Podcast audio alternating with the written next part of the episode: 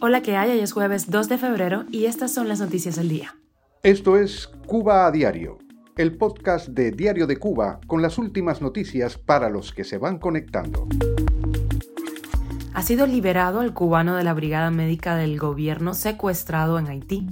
El ministro de Justicia de Cuba llega a Londres para el desenlace del litigio contra el régimen. Viajamos a Brasil, presentan allí una acción ante un tribunal para impedir la recontratación de médicos cubanos. La amenaza rusa se concreta sobre Cuba, te contamos los detalles. Se estrena el documental Patria y Vida en el Festival de Cine de Miami. Esto es Cuba a Diario, el podcast noticioso de Diario de Cuba. El ministro de Justicia de Cuba, Oscar Silvera, está en Londres para el desenlace del juicio iniciado la pasada semana en contra del gobierno cubano por una deuda de casi 40 años que le reclama el fondo de inversión CRF Limited. Silvera dijo en Twitter que defiende la verdad de La Habana, por supuesto, y que el fondo inversor CRF no ha sido ni es un acreedor.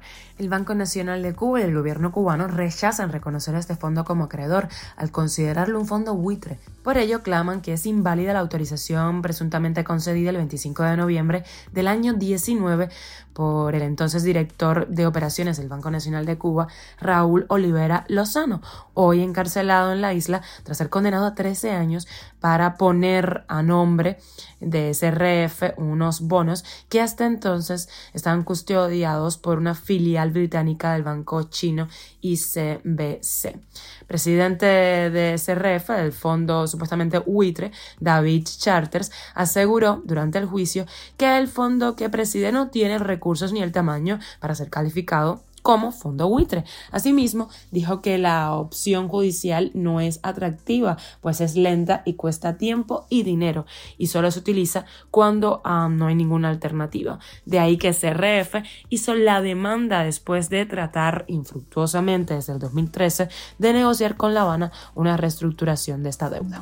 El Ministerio de Salud Pública de Cuba informó el miércoles de la liberación de Alejandro Aguilera Milanés, colaborador de la Brigada Médica del gobierno cubano en Haití tras 10 días de secuestro por supuestas bandas delictivas que operan en Puerto Príncipe. Aguilera Milanés, quien se desempeña como un chofer de la misión médica, fue secuestrado el 23 de enero cuando se iniciaron gestiones con las autoridades locales para lograr su liberación. Así lo informó a inicios de esta semana el gobierno cubano, más de siete días después del rapto. Según recogió Prensa Latina, el secuestro tiene lugar en momentos en el que Haití sufre un recrudecimiento de la violencia a manos de los grupos criminales, que en 2022 dejó un saldo de unos 2.000 muertos, más de un millar de secuestrados y 155.000 desplazamientos forzosos.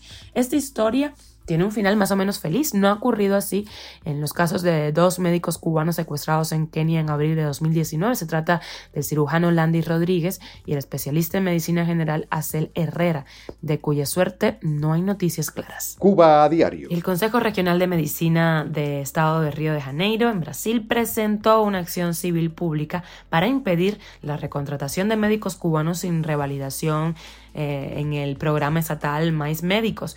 El objetivo de la acción judicial es impedir la recontratación de los médicos cubanos sin registro en el sistema brasileño que continuaron en Brasil con las condiciones impuestas por el gobierno de Bolsonaro. La organización explica que sobre los médicos cubanos no, puede, no pueden aplicar sanciones en casos de violación del código de ética médica ni, por ejemplo, supervisar el ejercicio de la práctica médica en el Estado, lo que expone directamente a la población y puede causar daños en la calidad de la atención al paciente. Artículo de opinión de Rafaela Cruz. No es casualidad que la primera noticia salida de las conversaciones entre Rusia y su contraparte cubana se refieran a la digitalización monetaria y bancarización. Digitalizar el comercio no es más que llevar ese control social a un nivel superior, con lo que los rusos no estarían proponiendo nada que el castrismo no esté intentando hacer hace años, solo que por falta de recursos no ha podido conseguirlo.